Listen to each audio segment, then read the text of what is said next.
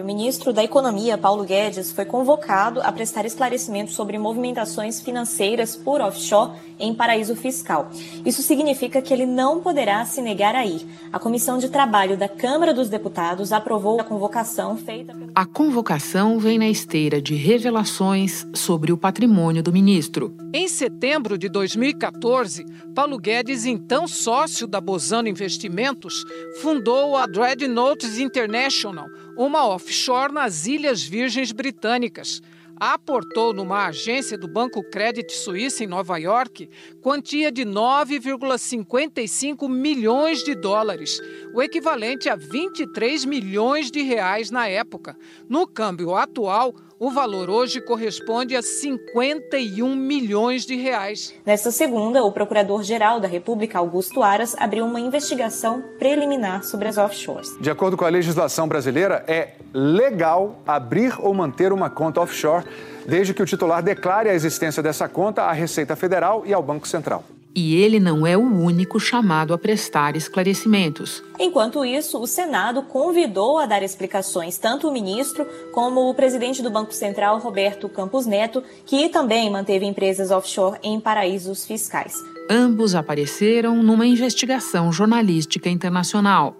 Essa série de reportagens chamada Pandora Papers. Les Pandora Papers, c'est près de 12 millions de documents. Se baseou no vazamento de 11 milhões e 900 mil arquivos confidenciais. Of documents revealing how the uber rich are hiding their money and assets in offshore nacionales y son territorios que proveen un alto nivel de anonimato en todos Os documentos aparecem operações relacionadas a mais de 330 políticos e altos funcionários públicos e 35 chefes e ex-chefes de Estado de mais de 90 países, além de empresários e celebridades internacionais. State and other major figures have deposited vast assets offshore to hide billions from tax authorities. Trata-se de nova edição da série que, em anos recentes, expôs nomes de alto perfil aqui e lá fora.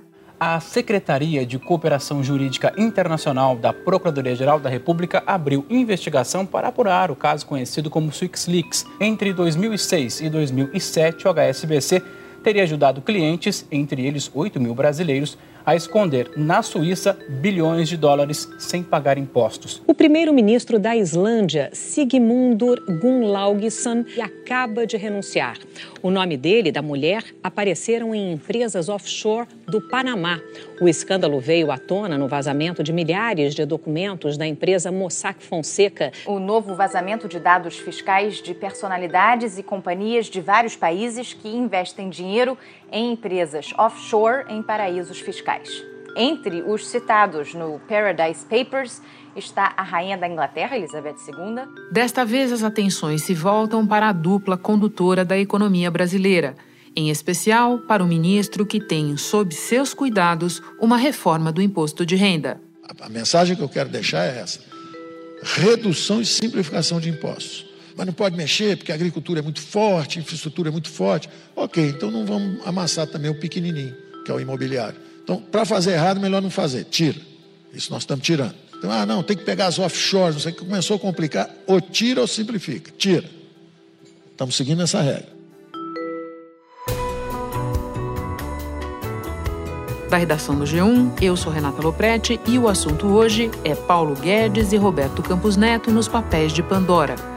Um episódio para entender as regras de abertura e manutenção de empresas em paraísos fiscais, assim como as restrições legais e éticas para autoridades públicas.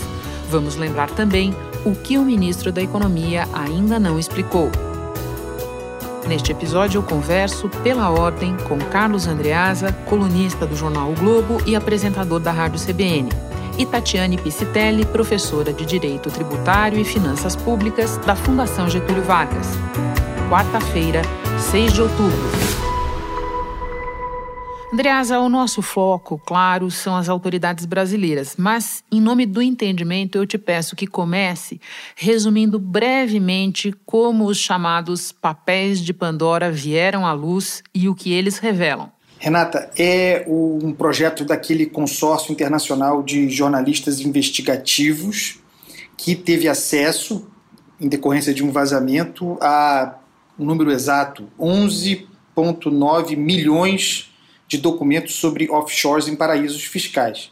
E evidentemente que aí você tem informações sobre homens públicos, autoridades, celebridades, empresários. Segundo o consórcio, o rei Abdullah II da Jordânia comprou secretamente 14 casas de luxo no valor de mais de 100 milhões de dólares nos Estados Unidos e no Reino Unido.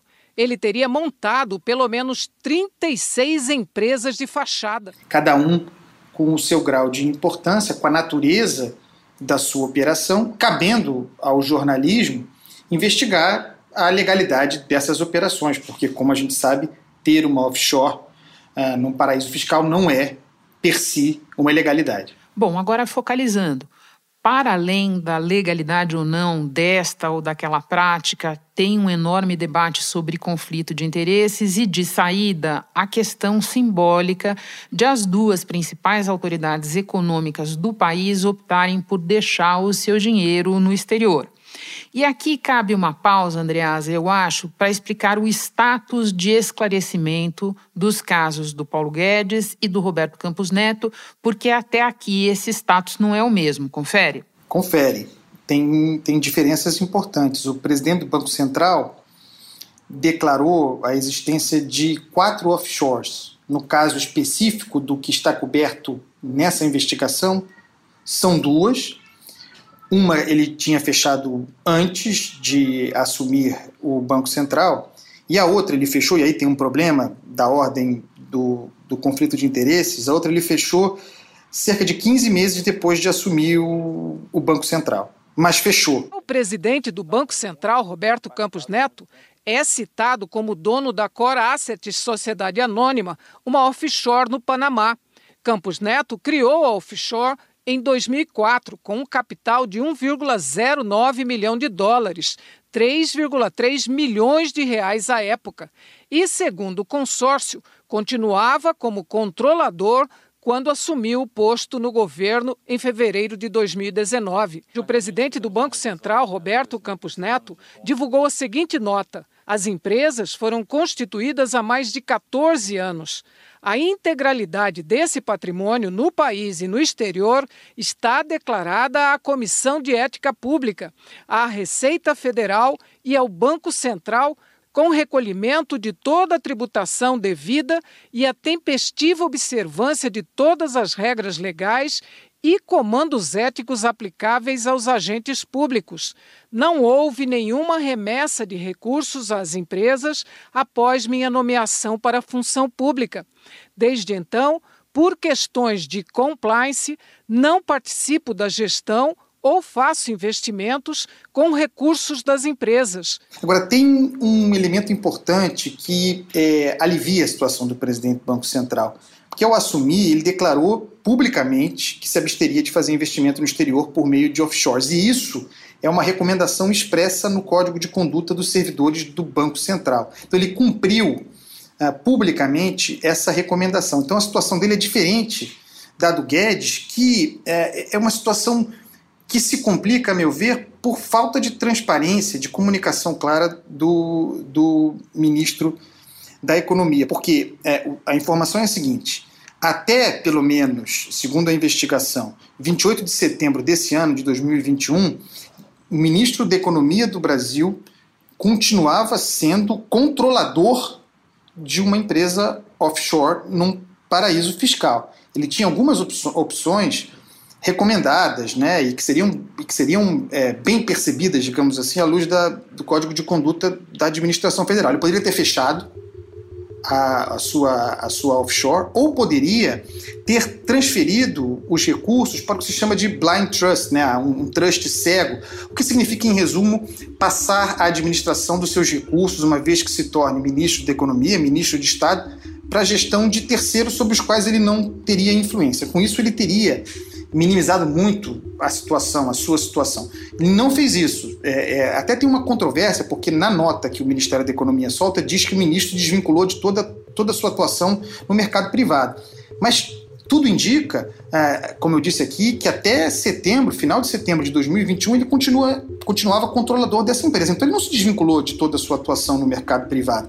É, ele pode alegar e também isso não está claro, é, que não movimentou a, a, conta, o dinheiro, desde que se tornou ministro é, da Economia. Isso minimizaria a situação, mas, mas não esclarece, não resolve o problema. Em nota, a defesa do ministro Paulo Guedes disse que vai protocolar petição à Procuradoria-Geral da República e ao Supremo Tribunal Federal, esclarecendo que o ministro jamais atuou de forma a colidir interesses públicos com privados. Em relação à empresa Dreadnoughts, a nota diz que o ministro, desde dezembro de 2018, se afastou da sua gestão, não tendo qualquer participação ou interferência nas decisões de investimento da companhia e que também não houve qualquer remessa ou retirada de valores da companhia desde quando Paulo Guedes assumiu o cargo de ministro da Economia. E falta, de novo, a meu ver, uma palavra do ministro esclarecedora a esse respeito. Bom, então vamos focalizar ainda mais no Paulo Guedes. Você escreveu que é ainda mais complicado do que parece, porque não se trata de qualquer ministro da economia nem de qualquer governo. Pode desenvolver essa ideia? É, não se trata de qualquer ministro da economia, porque esse é um que assumiu e que foi eleito, e muita gente vai acusar diante disso um estelionato eleitoral, foi eleito com uma bandeira de rigorosa reforma tributária. E nós não temos compromisso com ele. Nós fizemos uma fórmula que é, o setor privado brasileiro diz: olha, Paulo, você é um liberal, comprometido com simplificar e reduzir impostos. Isso aqui é, é o inverso da sua biografia. O que, é que eu tenho que dizer humildemente? Errar a dose em algum lugar. Aliás, isso está é, em curso agora. É um projeto muito ruim que foi piorado no parlamento, mas essa é outra história. É um ministro que é, pretendia, que propõe taxação de lucros e dividendos aqui no Brasil, o que me parece, é, me permita, correto. Mas é um ministro que, ao mesmo tempo, propõe isso tendo parte do seu patrimônio fora do Brasil, livre é, dessa mordida. Acima de 20% para um liberal. Se o liberal tiver muito manso e muito adocicado, ele topa 25%. Mas 36% de arrecadação, com percentagem do PIB, inaceitável. Então, como é que eu posso fazer uma reforma se eu quero voltar para 25%, ao longo de um, dois governos, pelo menos? Como é que eu posso aceitar uma reforma que vai aumentar a arrecadação? Então isso não existe. No caso da reforma tributária, tem alguns problemas aí. É, a, a proposta original do governo propunha, é verdade, taxação no exterior, Uh, era um movimento que importante. Depois, em função das negociações, isso caiu, mas caiu com o aval do governo. Como o ministro não é claro sobre a sua operação fora do Brasil, como, a meu ver, não se comportou corretamente, isso abre brecha para que ele seja acusado de eventualmente se beneficiar dessas decisões. Tem gente dizendo que isso é um jabuti, que foi colocado a taxação de recursos no exterior, em offshore, foi colocado como um jabuti para que a negociação caísse com apoio do governo. Se tivesse sido transparente a esse respeito, isso não estaria acontecendo. Você fala, pô, mas está indo para 4,30, está indo para 4,40. Está havendo um choque entre o Congresso e o presidente, não está havendo coordenação política, está havendo isso, está havendo aquilo. Quer dizer, se está havendo esse frisson todo, o dólar sobe um pouco. Então, pode chegar assim. Eu estou dizendo o seguinte: é um câmbio que flutua. Se você fizer muita besteira, ele pode ir para esse nível. Se fizer muita coisa certa, ele pode descer. Tem outro ponto importante, esse pouco tratado, que é a, a taxação para repatriação de recursos. Hoje, a, a legislação atual faz com que esse valor varie entre 15% e 27,5%, dependendo do montante. Na proposta do governo, de um ministro que tem dinheiro no offshore, Uh, em paraíso fiscal, uh, esse, esse, essa percentagem cairia para 6%, é uma diminuição muito brusca. Então, dá margem para que ele seja acusado de se beneficiar da, do que propõe. De novo, tem uma lei vigente, a lei de conflito de interesses. E o ministro não consegue escapar, não consegue mesmo escapar uh, de, de, ser captado no entendimento dessa lei. Assim como no Código de Conduta da Administração Federal. A gente pode ficar fazendo interpretação eterna do que está escrito ali, se ele entra ou não. Mas, é, de novo, isso apenas porque a margem fica muito difícil, muito pequena para o ministro da Economia. O Código de Conduta da Alta Administração Federal diz que funcionários do alto escalão são proibidos de manter aplicações financeiras passíveis de serem afetadas por políticas governamentais. No final das contas, Renata, é aquela pergunta: a gente fica confortável em ter o ministro da Economia, o ministro da Economia, o ministro da Economia, tem que repetir isso, tendo uma offshore fora do Brasil, e aí a gente entra naquilo que você perguntou. A rigor, se pode dizer que o ministro Paulo Guedes mantém parte do seu patrimônio fora do Brasil para se proteger do governo Bolsonaro, do qual ele é fiador no campo econômico. Um, um, um, presidente que é gerador permanente de instabilidade, um populista autocrático que depende de conflito, esses conflitos constantes, o que eu chamo de 7 de setembro permanente, resultando num ambiente de desarranjo que tem impacto na economia, para todos nós que temos dinheiro aqui no Brasil. Para quem tem dinheiro fora do Brasil, não. Então, Paulo Guedes, a rigor, se protege do custo Bolsonaro e também se, se protege de si próprio, né? Porque ele criou essa, essa offshore em 2014, governo Dilma, para se proteger da, da situação econômica de então, aportou dinheiro naquele ano e no ano seguinte, desde então, é, tudo mais constante, não houve é, novos acréscimos, novas, novos depósitos. Mas no final das contas, o tempo passou, ele se protegeu de Dilma Rousseff, mas continua se protegendo agora, né? Continua valendo, se protegendo de si mesmo. Por fim, essa história colhe um Paulo Guedes politicamente enfraquecido, inteiramente enquadrado pelo presidente Jair Bolsonaro, mas ainda assim alvo de ataque especulativo interno. Você concorda com essa minha análise? Que peso isso pode ter no desfecho do caso? Eu acho que não é um peso em termos políticos que resultaria na sua queda.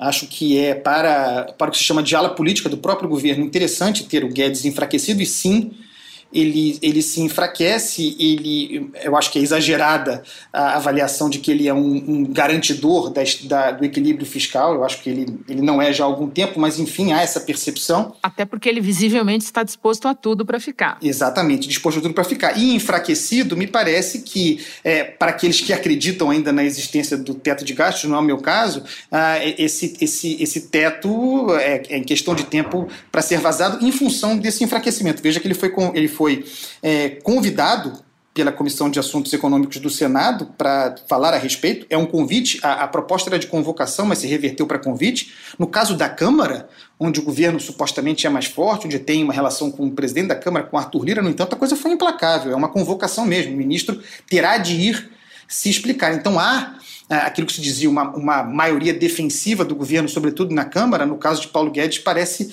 é, é, se erodir. E, e, se erode porque nós estamos à véspera do ano eleitoral e o ministro supostamente fiscalista, não acredito nisso, fraco, é, facilita a sociedade do governo, do governo, da, do governo Bolsonaro, do governo, a ala política do governo, com o Centrão, com Arthur Lira, com Ciro Nogueira. Então, até é interessante para esses que Paulo Guedes continue fraco como está. Andreas, eu agora vou conversar com a professora de Direito Tributário, Tatiane Piscinelli, mas antes eu me despeço de você. Muito obrigada pela participação. Você sabe que é sempre um prazer te receber no assunto. Prazer é meu, eu adoro. Um beijo, bom trabalho.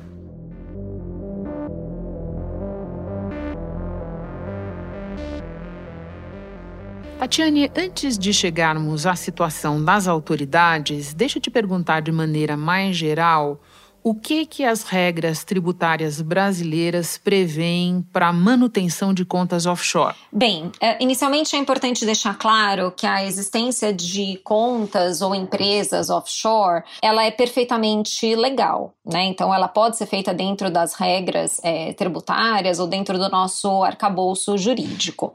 O ponto é que a existência desses investimentos ou dessas empresas, elas precisam ser informadas na declaração do imposto de de renda de seus beneficiários. Elas se caracterizam pelo fato de que elas não têm residência fiscal no Brasil. A elas se aplica o, o regime tributário daquele país no qual ela foi constituída. E as vantagens disso? A enorme parte das empresas offshore, elas estão é, constituídas em países de tributação favorecida, que são chamados paraísos fiscais.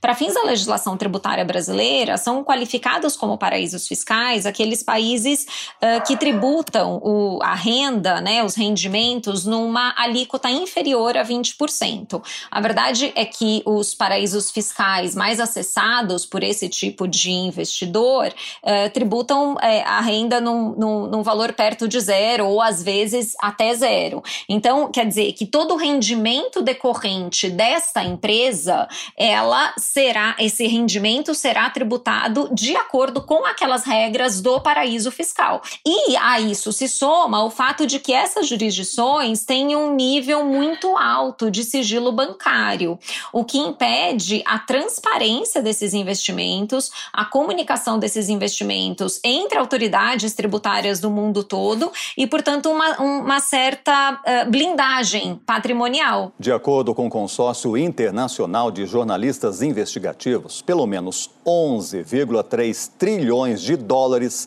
são mantidos em empresas offshore. Isso com base no estudo de 2020 da Organização para a Cooperação e o Desenvolvimento Econômico. É, os investimentos que uma empresa offshore faz, eles não precisam estar localizados na própria jurisdição onde ela está. A empresa pode investir fora, né? E é geralmente isso que acontece. Ah, então faz investimentos nos Estados Unidos ou em países da Europa. E quando a gente fala especificamente de autoridades públicas, no que difere o regramento? As autoridades públicas, é, naturalmente em razão do cargo é, que ocupam, elas têm algumas informações que são, digamos, é, privilegiadas, né? Ou têm acesso a um maior número de informações que pessoas comuns não têm. Exatamente por isso, há a previsão no Código de Ética do Funcionário Público de que essas autoridades não podem manter investimentos cuja é, rentabilidade ou cuja eficiência seja afetada é, de alguma forma pela, uh, pela política econômica, pela variação cambial ou pelas informações de que detém. Em janeiro de 2019, 2009, cinco anos depois de abrir a offshore e depositar 9,55 milhões de dólares, Guedes assumiu o cargo de ministro da Economia. De acordo com o consórcio, no caso de Paulo Guedes, apesar do potencial conflito de interesses, o ministro se manteve no controle direto da offshore nas Ilhas Virgens Britânicas. Então, na medida em que a gente está falando de autoridades públicas, o que rege né, o direito público, a, a função administrativa é a transparência e é a publicidade. Então, é manter investimentos em países em que a transparência e publicidade, na verdade, elas são rechaçadas em virtude do próprio sistema jurídico que lá existe, uh, isso é, acende uma luz amarela é, bastante significativa. Porque o nome do que você está falando é conflito de interesse, né? Esse o assunto, é isso que se busca evitar, tá certo? Exatamente, exatamente. Conflito de interesse, né? Esse potencial conflito de interesse e um eventual favorecimento, né? Um favorecimento pessoal. E para além disso, o, fato de que uh, a, as autoridades públicas devem se reger pela moralidade e pela transparência. Tatiane, no caso específico do ministro da Economia, isso passa também por uma discussão tributária, né? Curiosamente, que é o tema da nossa conversa aqui, porque se trata é, de observar é, a figura do ministro e mudanças é, em tramitação aqui. Você pode explicar um pouquinho essa questão à luz do que nós estamos debatendo, conflito de de interesses? Mais tecnicamente é, dizendo, né, as, as, as offshores, elas, é, novamente, né, elas se submetem àquele regime tributário da jurisdição onde estão, e o beneficiário, ele vai ser tributado na medida em que ele retira os recursos da empresa. Essa retirada de recursos, ela pode se dar é, mediante é, distribuição de lucros, né, que vai ficar sujeita à incidência é, na tabela é, progressiva do imposto de renda da pessoa física, que pode chegar até 27,5%, ou por meio do resgate de cotas, né? Que seria uma redução de capital dessa, dessa empresa, e nesse caso a tributação seria é, sobre ganho de capital, sobre a variação cambial, uh, numa alíquota que variaria entre 15% e 22,5%. O que une essas duas formas de tributação é o fato de que a tributação ela fica diferida, ela fica postergada para o momento do resgate, digamos assim, né? Para o momento da retirada dos recursos. Esse, esse valor ele não é tributado aqui no Brasil. O beneficiário não é tributado. A primeira versão da proposta de reforma tributária do imposto de renda tinha uma alteração nessa regra e previa que essa, essa tributação se daria anualmente, independentemente dessa é, disponibilização efetiva para o beneficiário. Então, iria se acabar com essa regra do diferimento, essa postergação. Uh, esse foi um ponto de conflito e, na ocasião, o ministro Paulo Guedes uh, se manifestou expressamente sobre esse tema, dizendo dizendo, olha, então é, a, a tributação das offshores ela vai complicar. Então a gente quer simplificar, então vamos deixar isso de fora. Tatiane, eu termino abrindo a lente um pouco. Ao longo dos últimos anos, nós tivemos vários papers como esse de agora, Pandora, que jogaram luz sobre o mercado de offshores, que contribuíram para uma discussão maior e global sobre paraísos fiscais. O G7, por exemplo, anunciou em junho um compromisso para estabelecer um imposto global mínimo sobre multinacionais. Qual é o status dessa discussão global no momento? O G7 vem com essa ideia do imposto uh, corporativo mínimo, né, de 15%, exatamente para alcançar essas situações, essas estruturas localizadas em, paraíso, uh, em paraísos fiscais. O que acontece é que essa discussão foi levada para o G20 e foi aprovada também no G20. Mas se a gente olhar uh, mais detidamente esse debate, é importante que a gente diga que uma alíquota mínima global de 15% ela pode não ser suficiente. Porque, veja, como eu mencionei, na verdade, a, a Receita Federal Brasileira já considera que uma jurisdição que tribute menos de 20% é considerada um paraíso fiscal. Então, o ideal, né, são o que as organizações que trabalham com justiça fiscal é, mencionam, é que essa alíquota mínima seja de pelo menos 25% e que os, esses valores sejam tributados onde o lucro é efetivamente realizado, onde a, a, a empresa tem sua, sua efetiva atividade. Então, é uma tentativa de, mais uma tentativa, né, no sentido de ampliar a transparência, ampliar a tributação e ampliar a justiça na distribuição da carga tributária e, portanto, é, uma tributação mais adequada que revele mais receitas públicas é, para os países que possam utilizar essas receitas no cumprimento das necessidades públicas. Tatiane, muito obrigada por compartilhar o teu conhecimento conosco. Bom trabalho para você. Muito obrigada, Renata. Este foi o assunto podcast diário disponível no G1, no Globoplay ou na sua plataforma de áudio preferida. Vale a pena seguir o podcast na Amazon ou no Spotify, assinar no Apple Podcasts, se inscrever no Google Podcasts ou no Castbox e favoritar na Deezer. Assim você recebe uma notificação sempre que tiver novo episódio. Eu sou Renata Loprete e fico por aqui. Até o próximo assunto.